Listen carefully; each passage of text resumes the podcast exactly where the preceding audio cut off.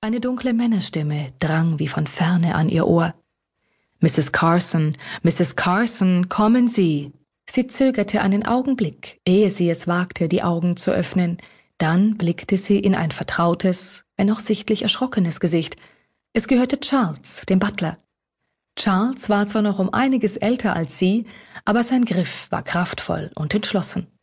Der Butler zog Dorothy Carson hoch und stellte sie wieder auf die Beine.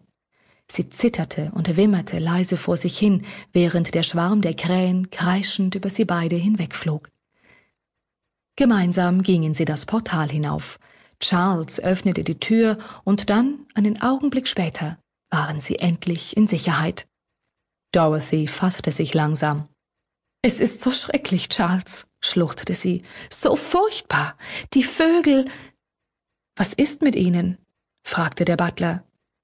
Oh, Charles, ich war es, der Sie gerufen hat. Meine Gedanken haben Sie angezogen. Aber ich kann nichts dagegen tun. Ich kann Sie rufen. Und manchmal geschieht es sogar ohne meine Absicht. Aber ich kann Sie nicht kontrollieren. Mrs. Carson, versuchte der Butler, die Herrin des Landhauses zu beruhigen. Aber er bekam gar nicht die Gelegenheit, etwas zu sagen. Ich beschwöre Sie, Charles, gehen Sie auch fort von hier. Aber Mrs. Carson, ich würde Sie nie allein hier zurücklassen, erklärte der Butler mit fester Stimme. Diese Bestien, haben Sie nicht gehört, was mit Lowells Kalb passiert ist? Ein ganzer Schwarm hat sich auf das Tier gestürzt. Es ist nicht mit letzter Sicherheit bewiesen, dass das die Krähen waren, erklärte Charles sachlich. Aber Dorothy hatte dafür keine Ohren. Sie gingen ganz planmäßig vor. Sie haben dem Tier zuerst die Augen ausgepickt. Dann war es hilflos und sie konnten es töten, obwohl es so viel größer und kräftiger war. Ich bin dafür verantwortlich, Charles. Ich, niemand sonst. Die Kraft meiner Gedanken ist es, die diese harmlosen Vögel zu Bestien werden lässt.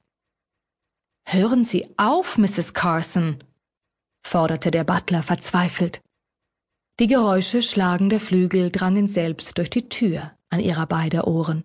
Dorothy Carson musste unwillkürlich schlucken. Ich muss dagegen ankämpfen, sagte sie sich, und dabei presste sie die Fingerkuppen gegen die Schläfen, hinter denen es auf einmal schmerzhaft pulsierte. Ich muss es schaffen, hämmerte es in ihr. Ich muss.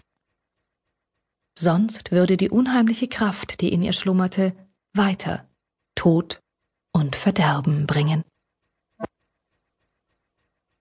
Sally Rogers arbeitete schon gut drei Jahre in dem angesehenen Antiquariat Jackson und Graves in Southampton. Die Arbeit machte ihr Freude, und in der Zeit, in der sie jetzt schon hier war, hatte sie sich nach und nach bei ihrem etwas bärbeißigen Chef Clayton Jackson durch ihre Sachkenntnis Respekt erworben. Und Sachkenntnis war das A und O wenn es darum ging, den Wert von Antiquitäten, alten Büchern oder Möbeln richtig einzuschätzen. Davon hing nicht zuletzt der Erfolg des Geschäfts ab.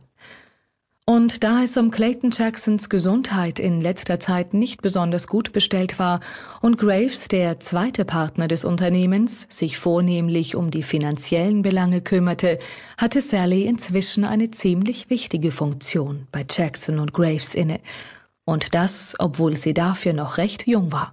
An diesem Morgen führte eine der Verkäuferinnen einen dunkelhaarigen jungen Mann in ihr Büro. Das ist Mr. Carson, stellte die Verkäuferin den jungen Mann vor. Sally schätzte, dass er ungefähr ihr Alter hatte. In seinem leicht gebräunten Gesicht stand ein sympathisches Lächeln, das sie unwillkürlich erwiderte.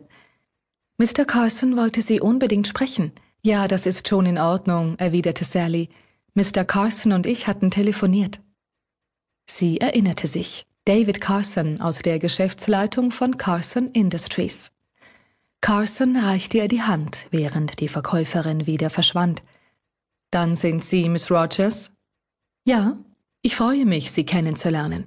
Bitte nehmen Sie Platz, Mr. Carson, sagte Sally, während ihr Blick dem seinen begegnete. Sie bemerkte, dass er grau-grüne Augen hatte.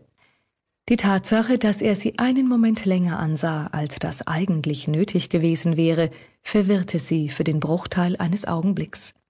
David Carson setzte sich. Es geht um eine wertvolle Bibliothek, die veräußert werden und dafür zuvor katalogiert